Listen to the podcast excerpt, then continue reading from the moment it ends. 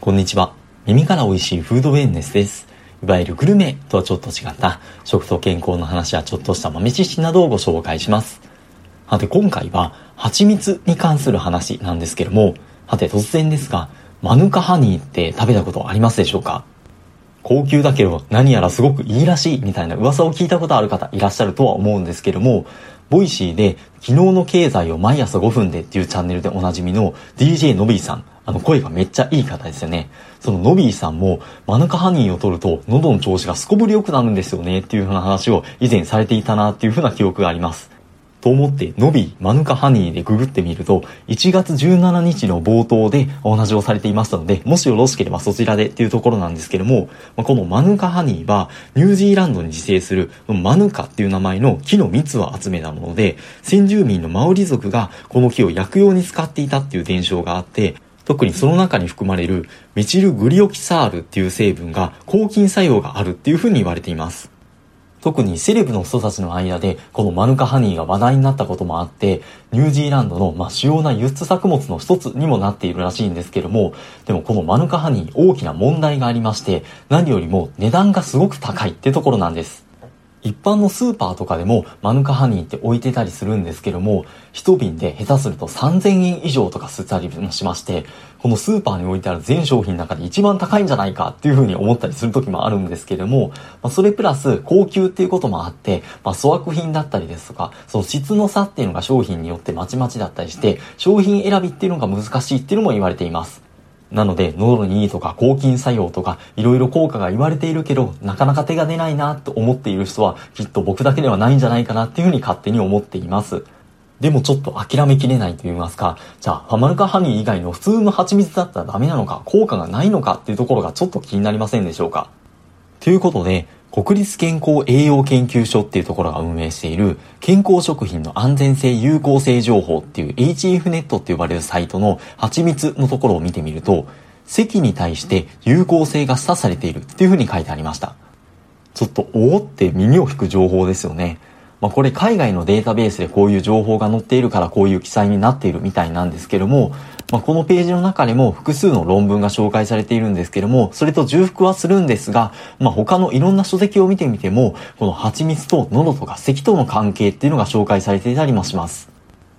例えば、科学的に正しい子育てっていう本の中でも紹介されている研究、これイスラエルで行われたものなんですけども、1歳から5歳の風邪の子供、まあ、正確には上気道感染症っていう表現になってるんですけども、まあ、その風邪の子供300人を対象に、その蜂蜜を寝る30分前に摂取してもらったっていうもので、この蜂蜜も3種類試していて、ユーカリ蜂蜜と金活類の蜂蜜とシソ科の蜂蜜をまあそれぞれ 10g と、あとはプラセボとして、まあデーツのシロップでまあその結果を比較したところ、蜂蜜を食べた日っていうのは、その前の日と比べて、その全ての蜂蜜において、咳の頻度が減少していたっていう風な結果が出ました。プラセボ群で使われているデーツっていうのも効果ありそうな感じはするんですけども、そのデーツのシロップよりも蜂蜜の方が減少幅が大きかったっていう風な結果になっています。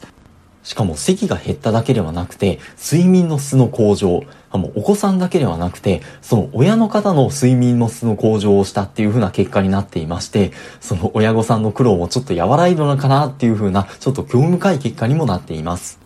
それ以外にもお子さんを対象にした研究で、ま、2歳からま18歳までの155人の子供を対象にしたアメリカのペンシルベニア州立大学で行われた研究では、蜂蜜と蜂蜜の味をつけた一般の風邪薬の成分をま比較したっていうものなんですけども、それでもその風邪に伴う咳と睡眠障害に対しては、その蜂蜜の方が効果が高かったっていうふうな結果が出ています。念のため注意点としては、1個目のイスラエルの研究でも、1歳以上のお子さんが対象っていうふうに申し上げたんですけども、1歳未満のお子さんについては、そもそも蜂蜜をあげちゃダメって言いますか、あの、小児ボツリヌス症にま感染するリスクがありますよって言われているので、まあ、そこは気をつけないといけないんですけども、まあ、それ以上のお子さんについては、まあ、その喉とか、まあ、咳とかについて、もしかしたら効果があるかもしれないなっていうふうなところです。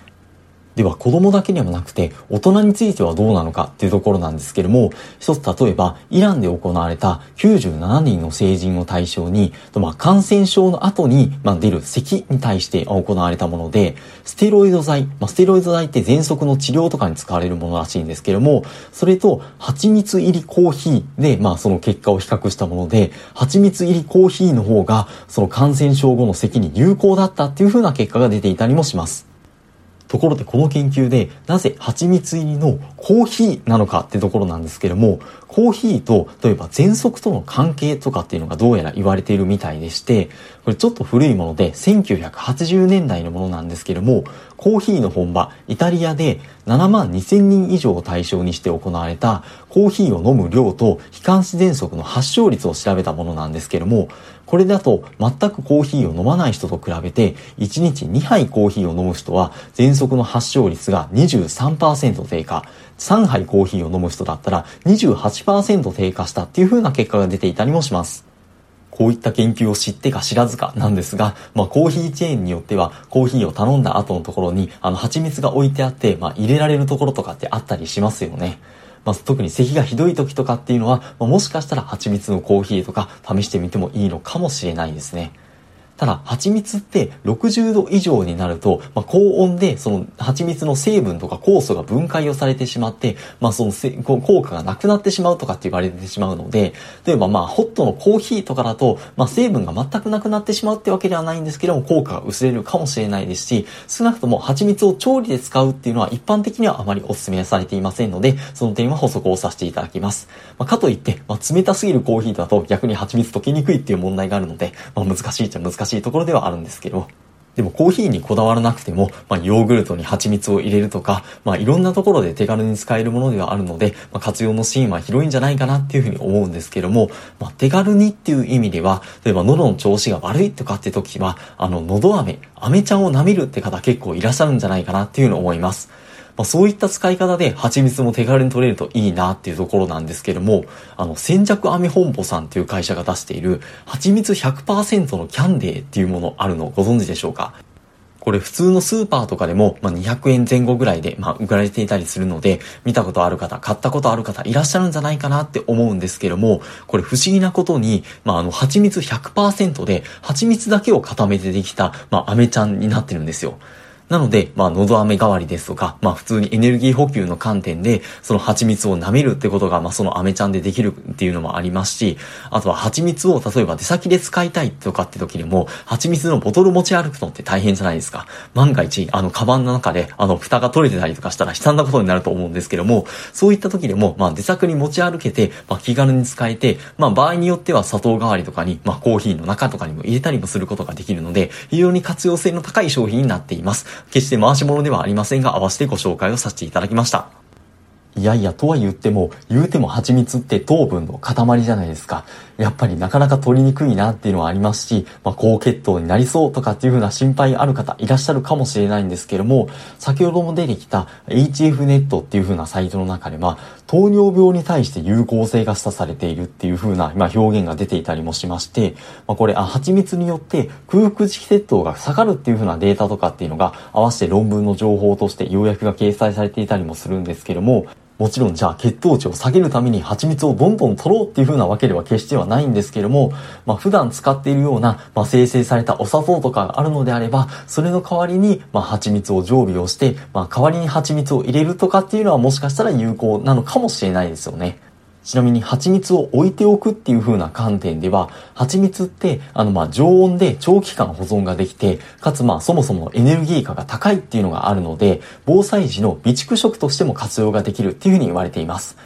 例えば、乾パンとか、ま、災害時の避難食、ちょっと味気ないものがあったとしても、蜂蜜でちょっと甘みが加えたりすると、美味しく食べれそうですし、なんとなんか体力、記録が回復しそうな気がしますよね。ということで、最後ちょっと喉の話からそれましたが、まあ、蜂蜜、マネカハニーみたいな高級なものじゃなくても、もしかしたら効果があるのかもしれないねっていう風な話を紹介させていただきました。まあでも、ノビーさんとか、まあいろんなセレブの方の話とか聞いてみると、一回はマヌカハニーにとって効果実感してみたいなっていう気持ちはまだくすぶってはいるんですけどもね。まだその話は長くなるので、ここで置いておきまして、まあ、引き続きもしよろしければこのチャンネルフォローですとか、よかった放送回、いいねなどをしていただけますと幸いです。引き続き素敵なフードエンスライフをお過ごしください。本日もありがとうございました。